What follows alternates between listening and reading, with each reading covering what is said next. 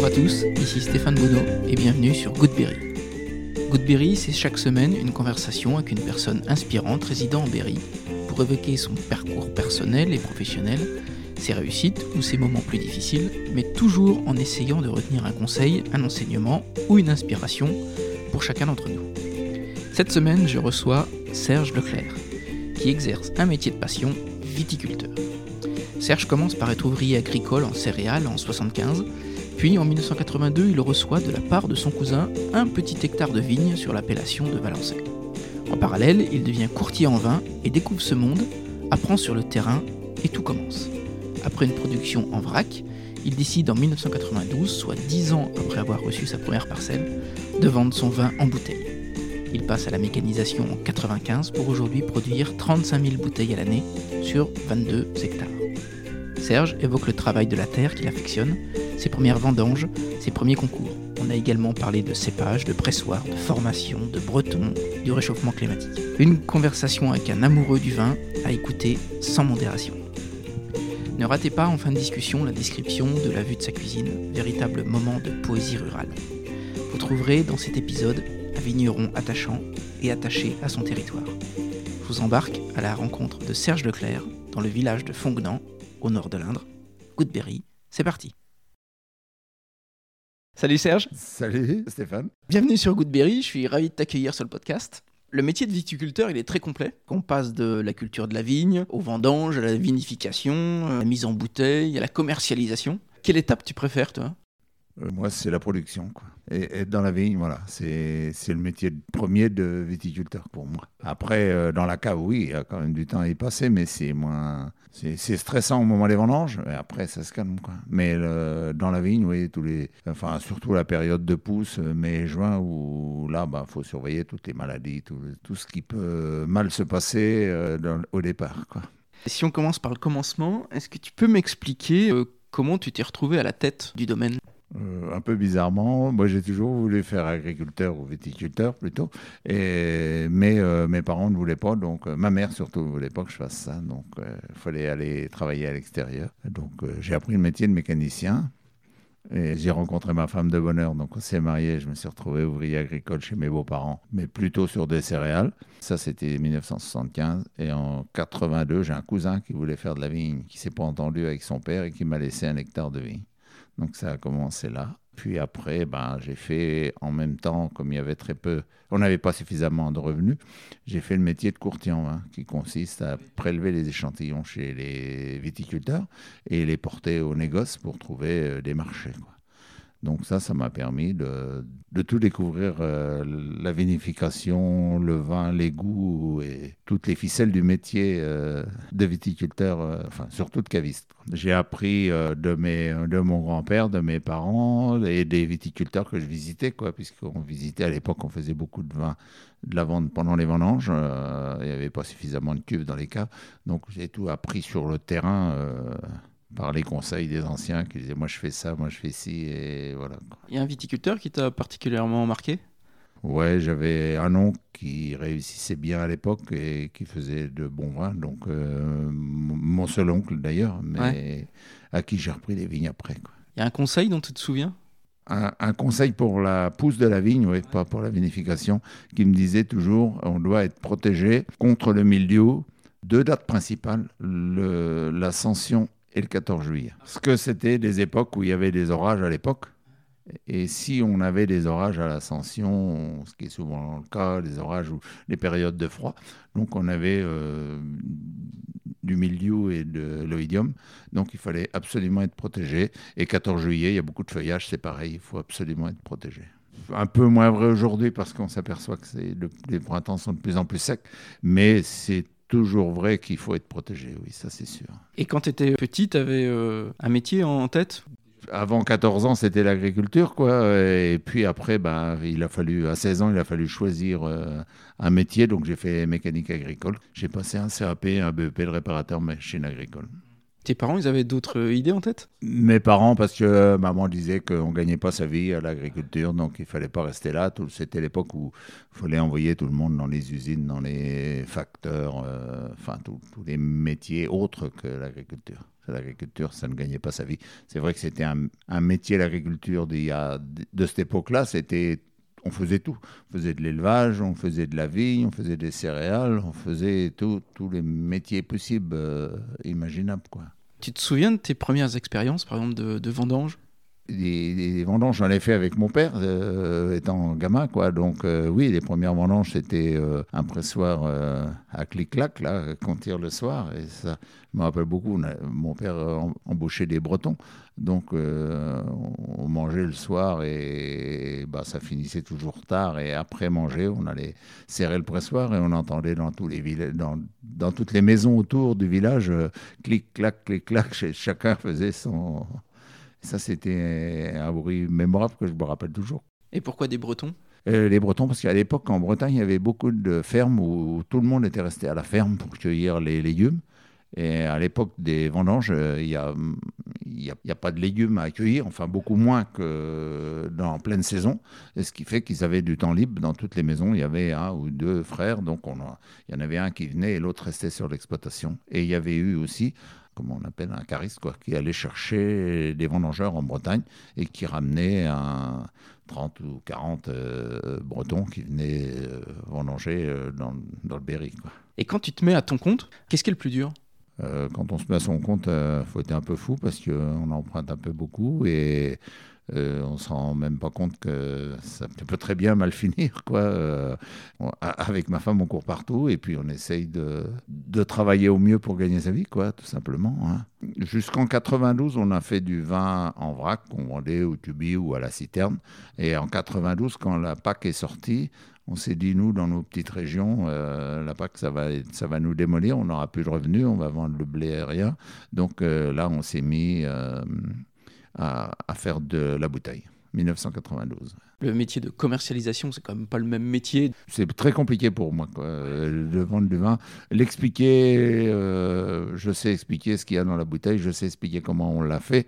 Le prix, c'est toujours du marchandage que moi j'ai j'aime pas bien faire, quoi. Euh, parce que bon, on vend une bouteille 7 euros, bon, on la vend 7 euros.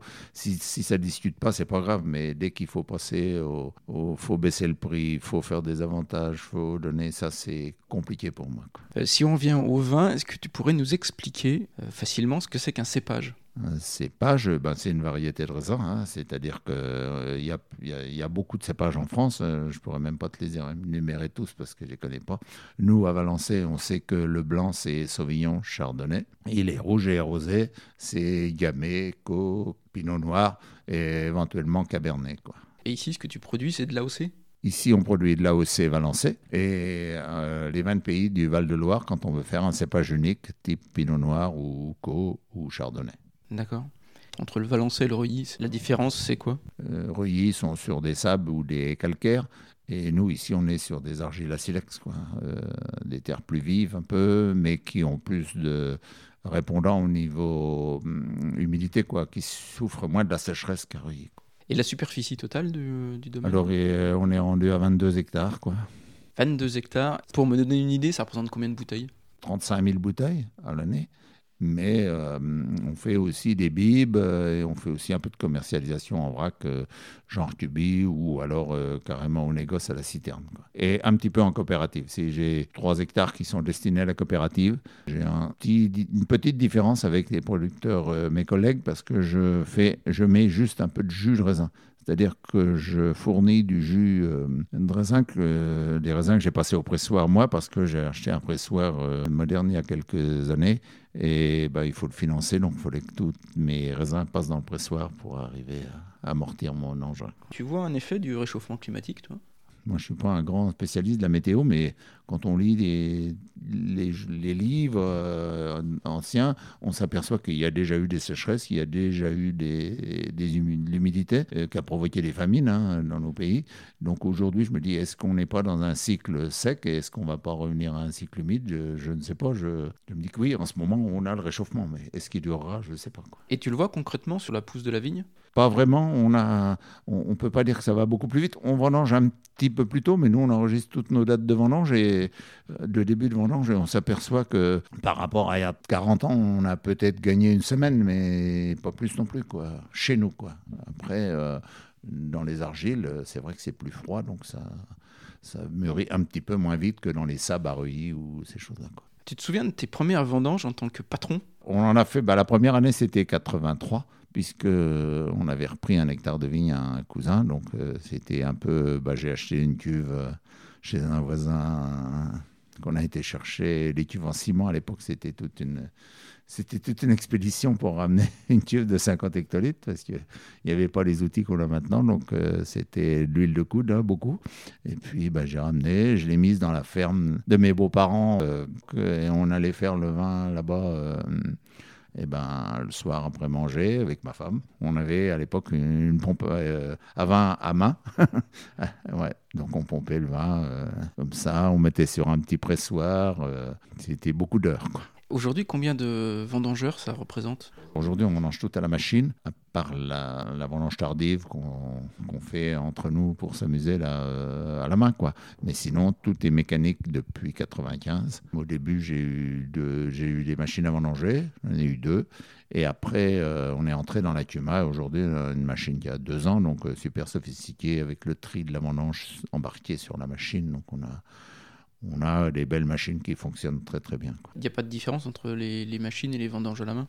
Eh ben, quand on fait venir euh, des gens qui, qui, veulent voir la machine, parce que c'est toujours une curiosité, puis les gens sont toujours euh, prêts à voir un peu ce qu'on fait, parce qu'ils pensent que la machine, ça, ça abîme les feuilles, ça abîme tout. Quand on leur fait voir ce qu'on fait, ils, ils n'en reviennent pas, ils sont tous surpris. Hein. On a eu il y a deux ans ou trois ans, un samedi après-midi où les gens du collectionneurs de vieilles voitures sont venus un samedi après-midi. On leur a fait un peu de vendange à la main et après on a mis la machine en route. Tout le monde voulait monter pour voir, mais on n'a revu personne vendanger euh, à la main.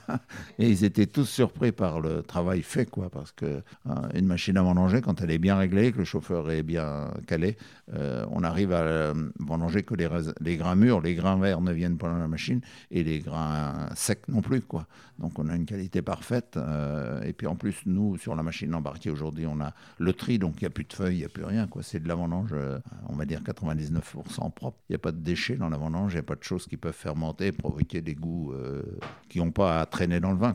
Et c'est toi qui pilote, qui conduit Alors moi j'ai conduit, aujourd'hui je conduis moins, voire pas du tout. La machine est un peu plus sophistiquée et bon, je sais le faire, mais c'est un ouvrier qui le fait depuis 20 ans qu'il est là, quoi, donc on, lui, on le laisse faire, il sait faire ça. Et pour préparer la vigne, tu, tu en bouges? Alors on prend euh, juste au printemps. Enfin, moi j'ai des on a des salariés sur l'exploitation. Hein, on en a trois à temps complet. Un qui fait ses céréales, un qui fait que la vie, et puis euh, une, une, femme qui fait un peu les deux. On embauche des intérimaires au mois de mai ou juin pour euh, enlever les, les grageons qui n'ont pas lieu d'être sur les pieds. Quoi. Donc là, on prend un peu de personnel, euh, mais sinon, c'est la main-d'œuvre de l'exploitation. Comment tu décides du début, de la date du début des vendanges? Alors la date de début des vendanges, on est une des seules appellations en France où n'avoir pas d'autorisation préfectorale, c'est-à-dire qu'on vendange à notre goût, on a seulement l'obligation de faire trois prélèvements avant la vendange. C'est-à-dire qu'on fait des prélèvements où on mesure l'acidité du vin et le sucre, et en fonction des résultats, ça nous donne l'indice de maturité de nos raisins. Donc c'est à nous après de décider de, vendanger tel jour ou pas tel jour. Et moi je pense que c'est une bonne chose parce que quand on avait mis euh, une date euh, de banc des vendanges, ça s'appelle, qui était décidée euh, par les vignerons qui faisaient la demande au préfet, c'était tout un, système. Et on s'apercevait qu'il y a des gens qui vendangeaient alors que la parcelle n'allait pas mûre, quoi, parce qu'on a décidé que le banc des vendanges serait le 20 septembre. Bah, tout le monde vendange le 20 septembre. Quoi. Donc, c'est pas logique. Alors que quand on a fait trois prélèvements, on sait où on en est dans nos parcelles, et puis d'une parcelle à l'autre, ça change. C'est pas toutes les parcelles ne sont pas mûres en même temps, il faut pas rêver. Hein. Euh, même si c'est tous le même cépage, du Sauvignon par exemple, on peut avoir euh, des différences de maturité qui sont de l'ordre d'une semaine, dix jours entre le même cépage fait de la même façon, enfin travaillé de la même façon. Qu'est-ce qui se passe pour le vin si tu vendanges trop tôt ou si tu vendanges trop tard? Si on vendange trop tôt, on a des vins qui n'ont pas le degré et qui ont trop d'acidité. Donc c'est des vins qui sont durs à boire, hein, euh, qui sont pas forcément. Et puis on n'a pas tous les arômes euh, qu'on peut trouver dans du vin qui est bien mûr, quoi. Et puis après, si on mange trop tard, eh ben les L'acidité est trop faible, le degré peut être trop élevé, c'est avec les années de soleil qu'on a en ce moment. Et puis euh, le vin a perdu ses arômes. Quoi. En fait, c'est trop, c'est trop avancé, ça fait comme un fruit trop mûr. Hein. Pour faire euh, du bon vin, il faut avoir des bons fruits. Comme quand on veut manger une poire, il faut qu'elle soit bien mûre, mais pas trop non plus. J'aimerais qu'on évoque maintenant la, vinification. Comment ça se passe chez toi Non, nous on fait tout en cuve. Hein. Donc euh, pour le pressoir, pour les blancs et rosés, les blancs on fait tout au pressoir, ça c'est sûr. Donc on a un pressoir pneumatique. Hein. Donc c'est des pressoirs qui servent à pas plus de 2 bars, donc qui servent doucement, gentiment. Euh, un peu long, mais bon, ça fait des bons résultats. Donc on a pas, on a moins de dépôts que dans les dans les vins qui sont serrés avec les pressoirs de, l'autre génération qui serraient beaucoup trop fort, quoi, euh, par rapport à cela. Et puis après, ben, on, les blancs comme les rosés, on les, on les refroidit un peu et on les décante pour enlever toutes les bourbes euh, qu'il y a dedans, qui n'ont rien à, faire là-dedans. Puis ces bourbes sont refroidies encore, et puis après on les fait filtrer pour obtenir euh, toutes les bonnes choses qu'il y a dedans. Quoi.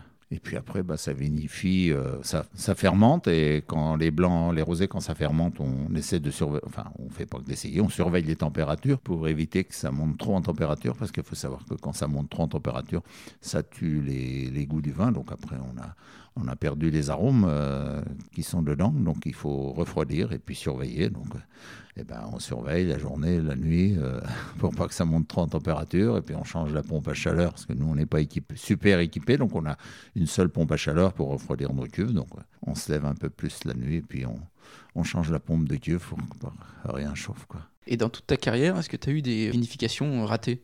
Euh, raté, non, il n'y a jamais de raté à 100%. Après, il peut y avoir des cuves qui dérivent. Ça, c'est malheureusement dans la vie d'un viticulteur. Je pense que ça arrive à tout le monde. Un peu moins aujourd'hui parce qu'il y a plus de matériel et on a surtout euh, des laboratoires qui sont proches de, chez nous. Notre exploitation, on a un contrat avec un, laboratoire. Donc, on a une œnologue qui vient euh, une fois par semaine, qui goûte les raisins et qui nous dit eh ben oui, là, il y a un problème, là, il faut une aération, là, il faut chaud. Donc, après, elle nous le dit, on fait ce qu'on veut, c'est nous qui choisissons, mais quand même, c'est c'est quand même une aide d'une personne extérieure à l'exploitation et qui a vu les problèmes euh, dans les autres exploitations qui sont souvent les mêmes euh, dans toutes les exploitations la même année. Hein. Ça, c'est... Donc ça nous aide beaucoup depuis qu'on a l'œnologue et le pressoir pneumatique. On a fait des gros progrès dans la qualité, ça c'est sûr. Est-ce que tu continues, toi, toujours à apprendre quelque chose sur la vinification au bout de toutes ces années? Oh oui, on apprend toujours, ça c'est sûr. Hein. Les œnologues amènent toujours des nouvelles choses euh, qu'on ne faisait pas avant. T'as un exemple Un exemple, eh ben, il y a 10 ans, même pas 5 ans, on ne débourbait pas les vins rouges. Euh, aujourd'hui, certaines cuves, on débourbe les vins rouges, c'est-à-dire qu'on tire le jus de la cuve, on le laisse 12 heures euh, dans une cuve à côté, et puis on enlève les bourbes. Quoi. Et ça, on faisait que pour les blancs et les rosés. Et depuis quelques années, on arrive à le faire pour les rouges. Et, enfin, pour certaines cuves, pas du 100%. Et c'est vrai que ça améliore certaines qualités. Et moi, j'ai communiqué à des collègues qui aujourd'hui me disent Bah oui, je le fais. Quoi. Et pourquoi on ne le faisait pas? Euh, les jus, autant les jus de blanc, les jus de rosé, c'est facile parce que on met ça dans une cuve, ça se dépose, et on le voit le lendemain, on voit, voit qu'il y a du dépôt. Alors que dans les rouges, ben, c'était mélangé dans la grappe, donc on ne le voyait pas. Et, mais on s'aperçoit que oui, il y a des années où, il faut le faire absolument. C'est bénéfique. Quoi. Et je pense que les œnologues qui nous donnent ces conseils-là, c'est parce qu'ils l'ont déjà vécu. Euh, si, on avance dans le processus, euh, pour la mise en bouteille, c'est toi qui le fais? Alors la mise en bouteille, on fait venir un entrepreneur parce que la machine, nous, c'est compliqué. On a essayé de louer au début une machine, une embouteilleuse. Alors aujourd'hui, une embouteilleuse, c'est quand même très compliqué puisque ça lave les bouteilles, ça les sèche, ça les remplit, ça les bouche mais ça fait le vide entre le bouchon et le vin. Le niveau du vin doit être correct parce que si le bouchon est trop près du vin, euh, c'est pas bien. La pression doit être aussi correcte. Donc tout ça, c'est des, euh, des, petits trucs qui sont très spécifiques et que nous, quand on sert de la machine deux fois par an, on n'est pas capable de, de, gérer. Enfin, pour moi, donc on le fait faire par un prestataire qui, lui, bah, fait ça tous les jours. Donc il sait comment fonctionne sa machine et notre mise en bouteille, elle est sécurisée. L'investissement d'une machine, c'est quand même important. Pour faire 35 euh, 000 bouteilles, euh, ça ne serait pas rentable. Enfin, pour moi, ça ne serait pas rentable. Quoi. Tu travailles dans le domaine avec la famille? Oui, bah, je travaille avec ma femme oui, depuis longtemps déjà. C'est important de travailler en famille? Ça a des avantages, ça a des inconvénients, je crois, mais bon, c'est quand même des avantages, oui. Euh, au moins, bah, ma femme fait surtout la commercialisation, ça c'est sûr, c'est plus sa partie. Et, mais elle m'aide quand même dans la cave à faire euh, les choses, plus toutes les déclarations administratives, parce que ça c'est plus euh, madame que moi. Euh, après, les ouvriers, nous on a la, enfin moi j'ai eu la chance d'avoir d'avoir eu deux ouvriers qu'on a embauchés il y a 20 ans et qui sont toujours là, ce qui fait que ces gens-là savent, savent faire quoi. Il n'y a pas besoin de leur montrer tous les matins ce qu'ils doivent faire. et si je m'absente, eh ben ils savent aussi faire. Bon, la cave, c'est un peu plus compliqué. On a essayé de chercher. Ça fait deux fois ou trois qu'on essaie de former des gens. Et puis finalement, ça échoue toujours parce qu'ils croient que le métier de viticulteur, euh, ben, on gagne beaucoup et c'est pas forcément le c'est pas forcément vrai. Il faut aimer le métier, il faut avoir envie de le faire. Après, euh, s'il faut regarder sa montre tous les matins et tous les soirs, ça euh, ça marche pas. Quoi. Donc, tu as des difficultés de... pour recruter? Eh ben, Pour recruter un, quelqu'un qui voudrait travailler dans la cave, euh, oui, on ne trouve pas. Hein. les gens qui sont ont un niveau, ils pensent que ben, ils vont dans les niveaux plus hauts pour gagner plus. Et puis ben, en bas, on n'a pas forcément des gens qui s'intéressent à la, à la vinification. Quoi. En quoi le vin que tu fais aujourd'hui, il est différent du vin que tu faisais à tes, à tes débuts eh ben, disons que l'amélioration de la qualité, c'est faite par le travail qui a changé quand même, le matériel aussi, les labos, les, les œnologues, tout ça, ça fait qu'on a... Il y a des choses qu'on ne faisait pas euh, il y a 40 ans, c'est sûr. Euh, on mettait le, le, raisin dans la cuve, on attendait que ça se passe. Et bah, des fois, ça se passe bien, des fois, ça se passe mal. Quoi. Et il t'arrive de, de regoûter des anciennes bouteilles? Oui, on en a. Euh, j'en avais stocké, j'en bois des fois de temps en temps. Euh, bon, il y en a qui ont bien vécu, puis il y en a qui ont moins bien vécu, il hein, faut le dire. Hein, mais on n'est pas dans une région non plus où les vins, on peut les garder 25 euh, ans. quoi. Euh, l'amélioration n'est pas là. quoi. Euh, autant pour les rouges corsés des, régions où il y a plus de, cépages tanniques et tout ça, ça fonctionne. Chez nous, on a, enfin, moi, j'ai pas encore fait des vins pour pouvoir les laisser vieillir 20 ans. quoi. J'ai toujours des clients qui viennent et qui me disent Ah, on a bu une vieille bouteille, on était content. ça me fait plaisir. Je me dis que, bah oui, pourquoi pas. Hein. Après, moi, je dis qu'un un, bon vin, c'est celui qu'on aime, quoi. Euh, c'est pas forcément celui que le viticulteur vous dit, bah ça c'est du bon vin. S'il vous plaît pas, c'est comme un plat. Hein. on peut vous donner le meilleur plat du monde, si vous aimez pas ça, euh, vous n'allez pas le trouver bon, quoi. Les bouteilles sont reconnaissables parce que l'étiquette, elle a un graphisme euh, un peu déchiré comme ça. Qui a eu l'idée? Alors moi j'ai trouvé ça un jour dans un, dans un commerce euh, à Château, je crois.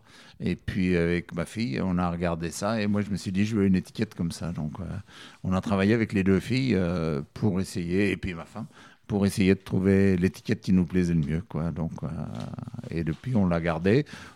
Les gens nous disent ouais c'est vieillot, faudrait la changer. D'autres nous disent elle est très belle, faut la garder. Donc pour l'instant on la garde. Quoi. Est-ce que pour toi, le rosé, c'est vraiment un vrai vin? Le, rosé, je pense que l'amélioration a été fulgurante pour la simple et bonne raison qu'avant, on faisait du rosé avec le vin qu'on ne savait pas quoi faire. Il restait un peu de rouge, ben, on en faisait du rosé. Euh, à la limite, il y avait du blanc qui traînait, on le mettait fermenté avec le jus de rouge et puis ça faisait du rosé. Euh, aujourd'hui, on a des cépages typiques du rosé et on les vendange pour faire du rosé. On en fait du rosé. Quoi. Alors ça a amélioré carrément la qualité parce que ça traîne plus. Ça, on, les débourbe, chose qu'on faisait pas il y a 40 ans non plus. Donc euh, tout ça, ça, a amélioré. Aujourd'hui, quand on fait un rosé, on, veut faire un rosé. La problématique qu'on a sur les rosés aujourd'hui, c'est qu'avec le, le soleil qu'on a de plus en plus, on a des, des jus de raisin qui sont plus concentrés et on a beaucoup de couleurs. Couleur, euh, il y a des régions où ça s'enlève avec euh, certains produits et nous, on l'a pas à Valencer. Alors des fois, on nous dit ah ouais, mais vos rosés, ils sont, ils sont foncés. Et ils sont foncés parce qu'ils sont naturels, c'est tout. Euh, je voudrais évoquer les médailles. Tu sais, les petits stickers qu'il y a sur les bouteilles, quelquefois. tu vois, médaille d'or, médaille d'argent. Oui, on en a eu, on en a eu quelques-unes, quoi, qui fait toujours plaisir. 2009, on avait Ligère d'argent au concours des vins de Loire, médaille d'argent à Paris. Et puis, dans le guide un coup de cœur. Donc ça, c'était notre première présentation au concours. On n'avait jamais présenté avant. Donc c'est vrai que ça a été, une, ça a été très bien. Quoi. Et ça accélère les ventes? Plus fulgurant qui accélère les ventes, c'est le guide Hachette, en fait. Parce que le guide Hachette, on voit des gens... C'est très long, par contre, parce que le guide Hachette, la récolte de, de 2020, pour dire, par exemple, on l'aura au mois de septembre 2021. La parution est longue derrière les vendanges. On peut avoir des gens de 200 km qui viennent, qui sont dans une autre région viticole et qui viennent chercher des, des bouteilles du, de ce millésime-là parce qu'ils l'ont vu sur le guide d'achète. Ça, c'est. Enfin, nous, pour nous, ça a été une des. Après, on va pas dire que les médailles euh, Salon à Paris, c'est quand même aussi des belles médailles. Hein. Euh, euh, quand on en a, on est content parce qu'il y en a quand même, il y en a quand même pas beaucoup. On en a eu, oui, une en or en 2014 pour du rouge. Et puis bah là, cette année 2020, on vient d'avoir un ligère d'argent au Salon des Vins de Loire à Angers, donc c'est bien. On participe pas tous les ans, c'est ces concours-là sont souvent très onéreux, donc ça, ça, fait reculer, quoi. On se dit que ça coûte cher, quoi. Paris, c'est 120 euros l'échantillon, par exemple. On envoie des échantillons, en fait, le concours, on envoie des échantillons, c'est des, des, du à l'aveugle. Alors Paris, il y a une présélection qui se fait chez nous, enfin chez nous, qui se fait euh, euh, dans la région, on va dire. Et puis là, ils trient les vins déjà, tout ce qui est moins bien, euh, ça ne monte pas à Paris. Et puis après, à Paris, bah, c'est un, un, jury national qui juge à l'aveugle toutes les bouteilles qu'ils peuvent goûter. C'est là qu'on obtient les, médailles. Mais l'organisation coûte un peu cher. Donc... Ouais, donc tu le fais pas tous les ans. Donc on le fait pas tous les ans. On le fait euh, comme ça. Euh, moi, je fais même pas parce que le vin me plaît mieux. Je fais comme ça quand ça nous dit, on se dit, bah tiens, on va participer. Ça, ça marche, bah, tant mieux. Ça marche pas, c'est pour nous. Quoi. Il y a une récompense toujours, euh, même si on n'en a pas tous les ans, ça veut dire qu'on a toujours des bons produits, mais après, un concours, c'est un concours. Hein, c'est, ce jour-là, votre vin il plaît mieux au jury parce que la pression atmosphérique ou je ne sais quoi euh, change les goûts des vins. Par exemple, j'ai un collègue qui me dit quand on va en montagne, et je crois que j'ai déjà vérifié, quand on va à la neige, nous en vacances, on emmène une, bouteille de vin. quand on boit du vin en altitude, c'est pas le même goût qu'on boit dans la plaine. ça, c'est sûr. C'est-à-dire? Je sais pas, la pression atmosphérique doit changer des choses et on a euh, une autre, euh, un autre goût du vin. Quoi. Avec quelle spécialité du, du Berry? Tu conseillerais de boire ton vin? Eh ben, disons que ça a été pendant longtemps, on boit du rouge avec le fromage, et on s'aperçoit aujourd'hui que boire un Valençay blanc avec une pyramide, c'est pas si mal, quoi. C'est même très bien, ça fait ressortir bien les arômes, mais de plus en plus, on, boit du, du Valençay avec du Valençay, mais du Valençay blanc, quoi. Parce que le fromage de Valençay est aussi AOC. On est à seule appellation française avec euh, deux produits sous le même nom, quoi. Quel est ton meilleur souvenir professionnel? Eh ben, je crois que meilleur souvenir souvenir, c'est la réussite de la médaille, premier concours, première médaille, et puis trois dans la même année, donc sur le même vin, donc ça nous a un peu dit, bah, tiens, on n'est pas si mauvais que ça. C'était 2009. Alors euh, ma femme me dit euh, que c'est bien fait pour moi, j'avais qu'à présenter plus tôt. Et comme on n'avait jamais présenté, on ne risquait pas d'en avoir. Quand je faisais le courtier, j'avais eu un collègue qui avait présenté du, vin à un salon comme ça, et il avait réussi une médaille d'or, et il n'avait pas fourni à, il n'avait pas pu fournir les bouteilles parce qu'il avait des commandes de partout. Puis euh, ça, l'avait un peu. Et moi, je me suis dit, euh, j'ai pas assez de volume. À l'époque, j'ai pas assez de volume. Si j'ai une médaille, après, je ne pourrais pas fournir. Donc, je ne vais pas faire ça. Est-ce qu'il y a une idée reçue dans ton métier que tu voudrais rectifier? Ce qui nous énerve un peu, c'est quand on nous dit ouais vous êtes des polveurs, euh, vous faites, euh, vous mettez plein de produits dans l'intérieur. Alors ça, ça, m'énerve un peu parce qu'aujourd'hui, quand on voit ce qu'on a fait il y a 50 ans ou ce que nos anciens ont fait, parce qu'on leur a dit euh, les produits, vous mettez 100 euros puis vous récoltez 200, ça c'était la grande époque. Aujourd'hui, ça n'existe plus. C'était en quelle année ça? Les années 70, 75 ou même avant, 60, hein, les gens, euh, les, premiers, les premiers engrais par exemple, euh, ça, a été, ça fulgurant. Euh, c'était, c'était vrai pour nous, c'était vrai pour la Champagne-Berrichonne, pour tous ces terres où Pire, pire en Champagne-Berrichonne, il n'y a pas de support à la terre. La terre, elle est filtrante. Donc, euh, ces gens-là, dès qu'ils ont mis l'engrais, ça a été.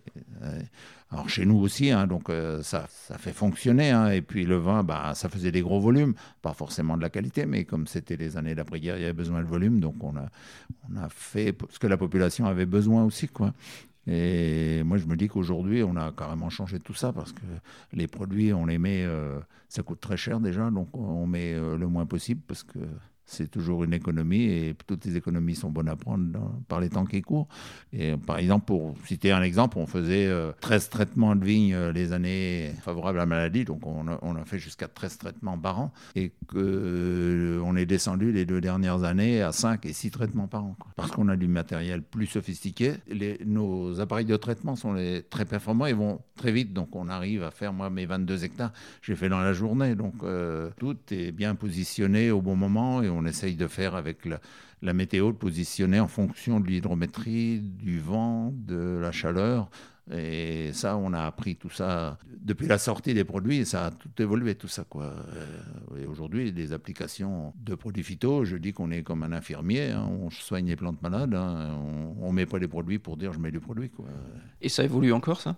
Oui, oui, ça évolue. Euh, bah, aujourd'hui, on a par exemple des certificats d'applicateurs, c'est-à-dire les certificats là, où on a des réunions régulièrement et on a euh, obligé de leur passer tous les cinq ans. Donc, il faut s'informer sur les nouvelles, euh, les nouvelles applications et les nouveaux produits, et puis les, surtout les conditions atmosphériques qui sont par exemple on fait avec une, une, humidité dans l'air de 60%, on peut baisser nos doses de produits. On peut aussi, par exemple, moi j'ai un voisin qui a acheté un appareil pour traiter l'eau, c'est-à-dire euh, baisser le pH, tout ça, enfin travailler l'eau en fonction du produit qu'on met.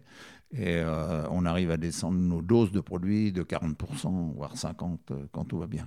C'est bénéfique pour tout le monde, quoi. C'est bénéfique pour la pollution parce qu'on en met moins, et puis c'est bénéfique pour le portefeuille parce qu'on en met moins. Et puis le consommateur en retrouvera moins dans, sa, dans son raisin, quoi, dans son vin. Dans son verre. Et de plus en plus, on voit des mentions sur l'étiquette de vin bio. Ben, le vin bio, je pense que ça peut se faire dans certaines régions. Euh, chez nous, c'est sûrement un peu plus compliqué, mais ça existe aussi, il hein, faut savoir. Hein, euh. Et pourquoi c'est plus compliqué? Plus compliqué parce que les traitements sont plus les mêmes, donc on a des, des traitements qui sont que des produits de contact, et donc il faut, euh, comme je disais tout à l'heure, aller très vite pour le traitement.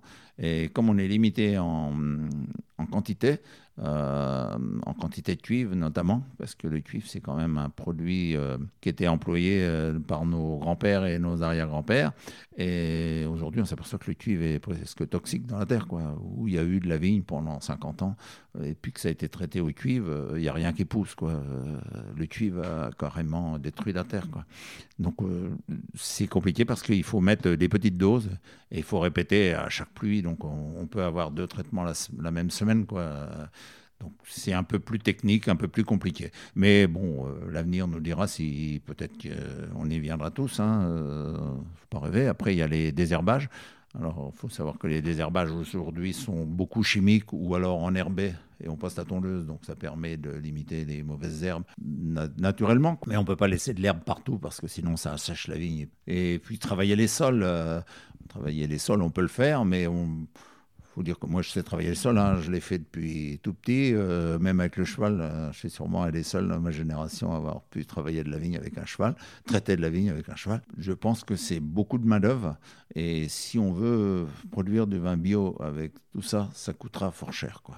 Alors, on, en est capable, mais ça coûtera cher. Tu as organisé ici un festival de BD, une course à pied, des portes ouvertes, tout un tas de choses. Euh, c'est important d'ouvrir le domaine à des événements comme ceci eh ben, ça permet, je pense, de rencontrer des gens de différentes euh, catégories, des gens qui, les coureurs à pied, euh, boivent du vin comme tout le monde, hein, un verre de temps en temps. Et moi, j'aime bien la course à pied, je cours depuis, depuis 60 10, je crois, ou 69. Euh, j'ai toujours fait de la course à pied, plus ou moins, pour m'amuser, pas forcément de la compétition, mais pour m'amuser, j'en ai fait. Euh, j'ai même réalisé deux fois le, la course du pont de Millau. Quoi. je pense que de faire venir des gens autres que, que ceux qu'on connaît habituellement, qui sont nos clients, quoi, ça permet de parler du sport, mais aussi parler ou des bandes dessinées, mais aussi de parler de la vigne et de faire découvrir aux gens euh, notre métier de vigneron, quoi, tout simplement, quoi, ou d'agriculteur. Quand on explique aux gens, dans un contexte autre, on arrive à leur faire comprendre vraiment euh, pourquoi on fait ça et qu'on n'est pas forcément des pollueurs et des gens qui courent après l'argent. On est plus là parce qu'on a une passion et puis on a envie de la faire vivre euh, aux autres.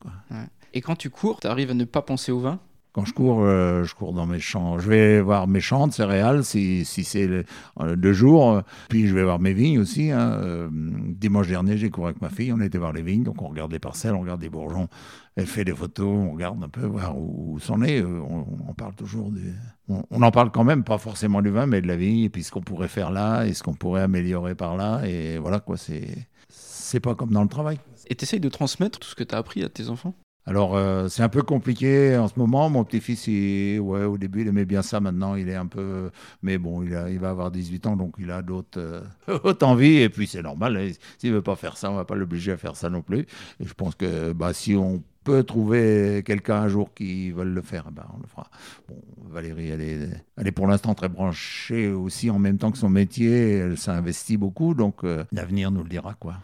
Toi, tu penses que pour être un, bon viticulteur, on n'est pas obligé de passer par une école? C'est bien d'apprendre les bases quand même, quoi, parce que je pense que moi, ça m'a manqué un peu, et un peu aussi, mais c'est plus long, quoi, ou alors faut vraiment être épaulé euh, par quelqu'un du, du, métier, absolument, quoi. Mais il y a des jeunes qui apprennent vite et qui sont capables de, de faire, mais c'est bien, c'est mieux d'avoir les bases, quoi. Si tu avais eu cette formation-là, tu penses que tu aurais fait du meilleur vin euh, plus tôt? Ouais, j'aurais moins galéré certainement et j'aurais mieux compris le système, quoi. Euh, je pense que oui, tout ce qui est analyse de vin et tout ça, c'est quand il faut se le faire interpréter par quelqu'un, c'est plus compliqué que quand on peut l'interpréter soi-même. Euh, Serge, j'ai toujours la même dernière question. Je voulais savoir quel est ton endroit préféré dans le Berry bah, L'endroit préféré dans le Berry, est, tout, il est tout beau, il y en a plein. Mais bon, l'endroit préféré, c'est celui de ma fenêtre de cuisine parce que j'ai la vue sur les vignes et sur les champs. Et donc, je pense que beaucoup nous la... sont un peu jaloux de notre vue. Quoi, et moi, je la trouve belle et euh, je me dis que je suis bien. Quoi. Alors, je confirme parce qu'on fait l'interview euh, depuis la fenêtre de la cuisine. C'est un paysage qui change au fil des saisons. Hein. En ce moment, on voit très clair parce qu'il n'y a pas très peu de feuilles. Quoi. Mais on voit, qu'il on, voit des espèces d'arbres. Il y a des feuilles qui, qui poussent euh, sur certains, les autres ne sont pas encore démarrés. Les vignes, on voit rien pour l'instant c'est sec, mais dans quelques temps, ben, on verra les vignes, on verra.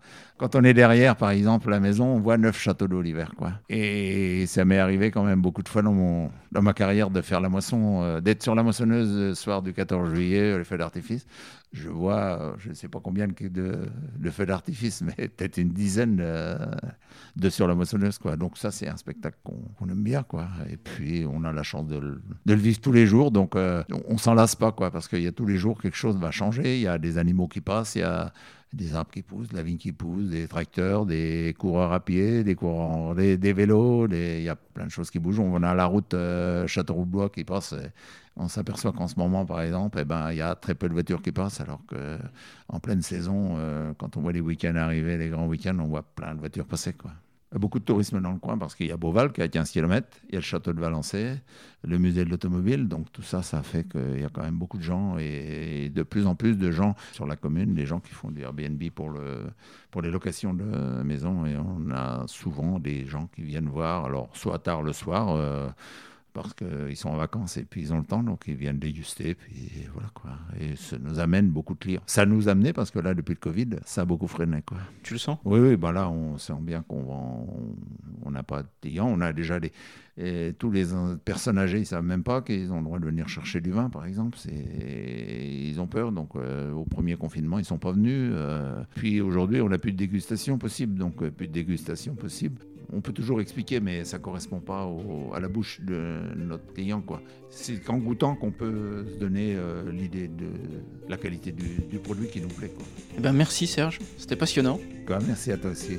Et puis on, ben, on espère euh, revenir euh, rapidement déguster en fait, ici au Beau Gauthier. Merci Serge. Merci Stéphane. Allez, salut.